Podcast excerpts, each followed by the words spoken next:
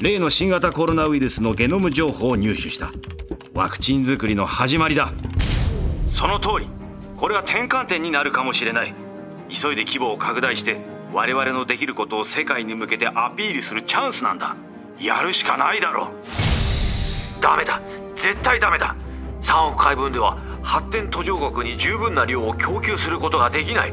私たちのワクチンは全世界で手頃な価格で誰でも入手できるものでなければならないんです。2020年人類が初めて遭遇した未曾有のパンデミック。一刻を争う中製薬会社はいかにしてワクチン開発を成功させたのか。また大量生産そして果てしなく複雑なロジスティックとの格闘を描いたビジネスウォーズコロナワクチン開発戦争。番組案内役春風亭一之輔で好評配信中。